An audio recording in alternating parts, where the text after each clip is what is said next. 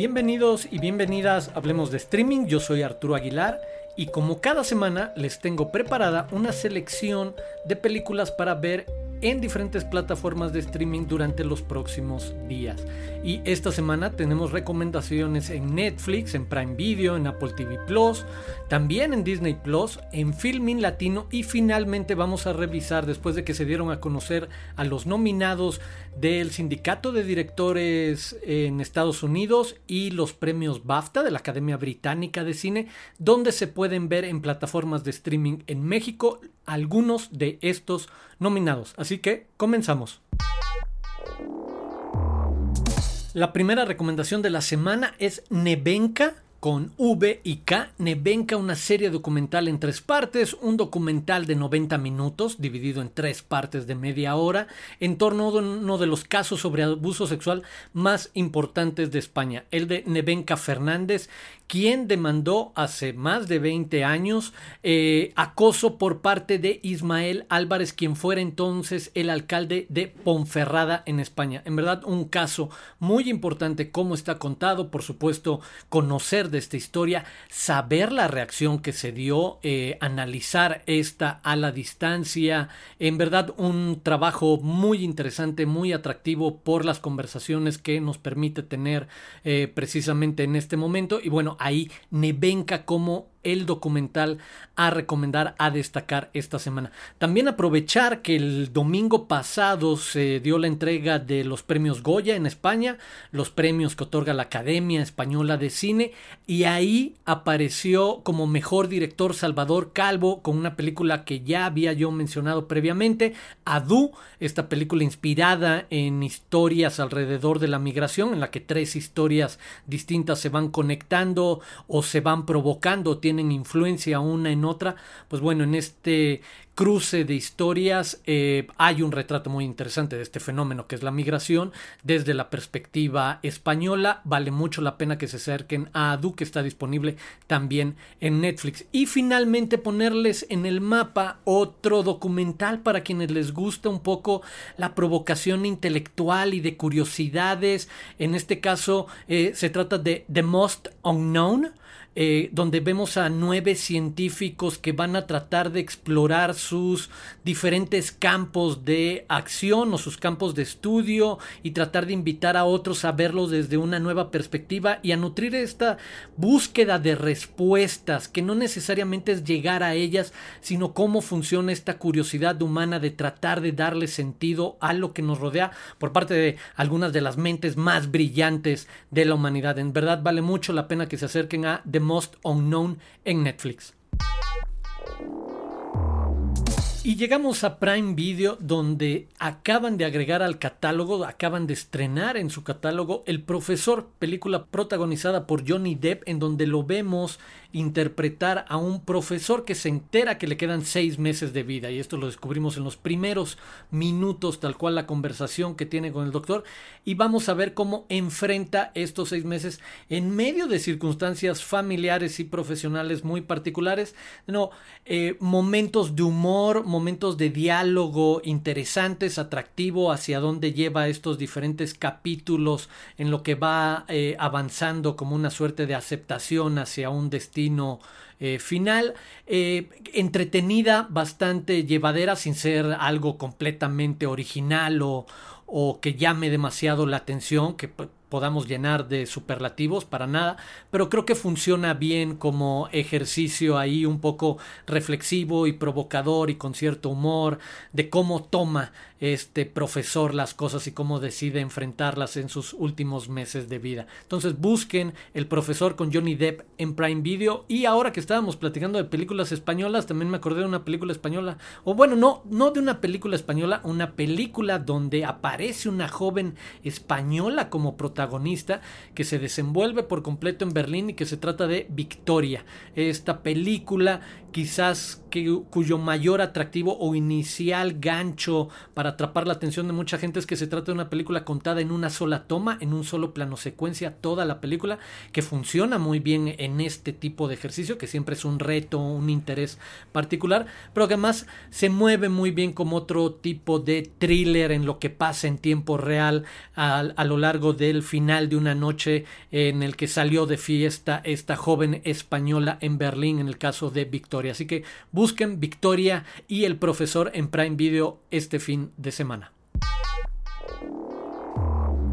Pasamos ahora a Apple TV Plus, donde estrenan Cherry, producción original, protagonizada por Tom Holland, dirigida por los hermanos Russo, de conocida popularidad por ser los directores detrás de varias de las películas de la saga Avengers y que trabajan bastante con Disney. Pues bueno, en este caso se quieren poner un poco serios con una adaptación de una novela homónima escrita por Nico Walker, en la que eh, Tom Holland va a interpretar a Walker, este veterano de guerra que regresa y tiene un trastorno de estrés postraumático que no es diagnosticado y que le lleva primero a una serie de adicciones y después a robar bancos. Pues bueno, en este escenario en el que se quieren mover hacia las reflexiones sobre la guerra, el trauma, las adicciones, el problema de salud que hay alrededor de esto, el crimen en Estados Unidos, Creo que no es el fuerte, la película sigue funcionando como palomera en los momentos en los que se convierte un poco más en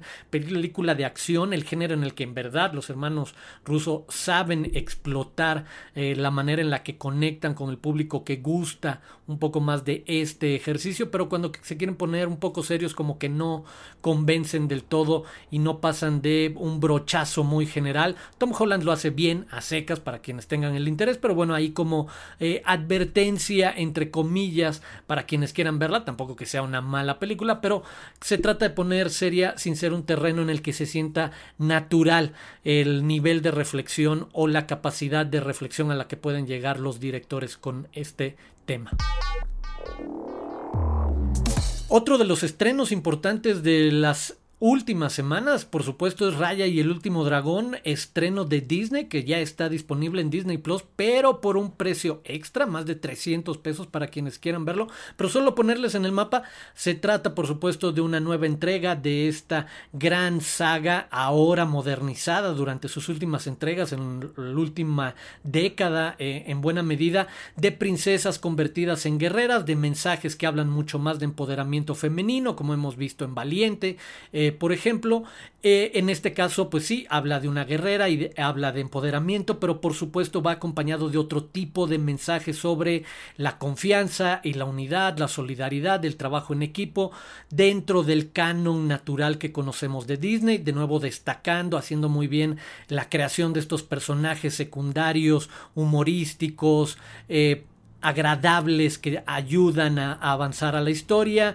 en una historia dinámica, como mensaje, una de las buenas películas de Disney para eh, el entretenimiento familiar y con un poco más de mensaje, sin ser una de sus más grandes joyas, pero de nuevo entendiendo que está en este proceso también en el que está enviando otro tipo de mensaje a través del retrato que hace de sus protagonistas femeninas, este, muchas de ellas adolescentes o jóvenes, pues bueno, este también es el caso, con una buena película para quienes estén interesados en ver Raya y el último dragón en Disney Plus.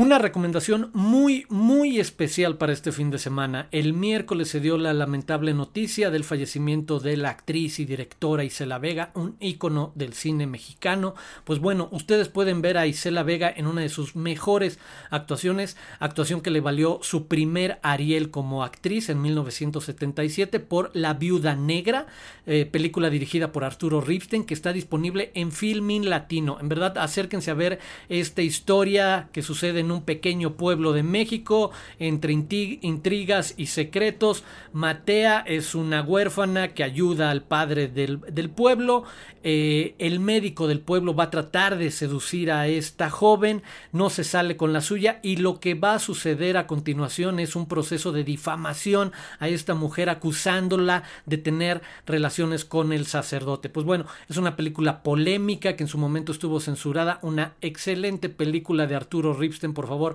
acérquense a ver La Viuda Negra en Filmin Latino.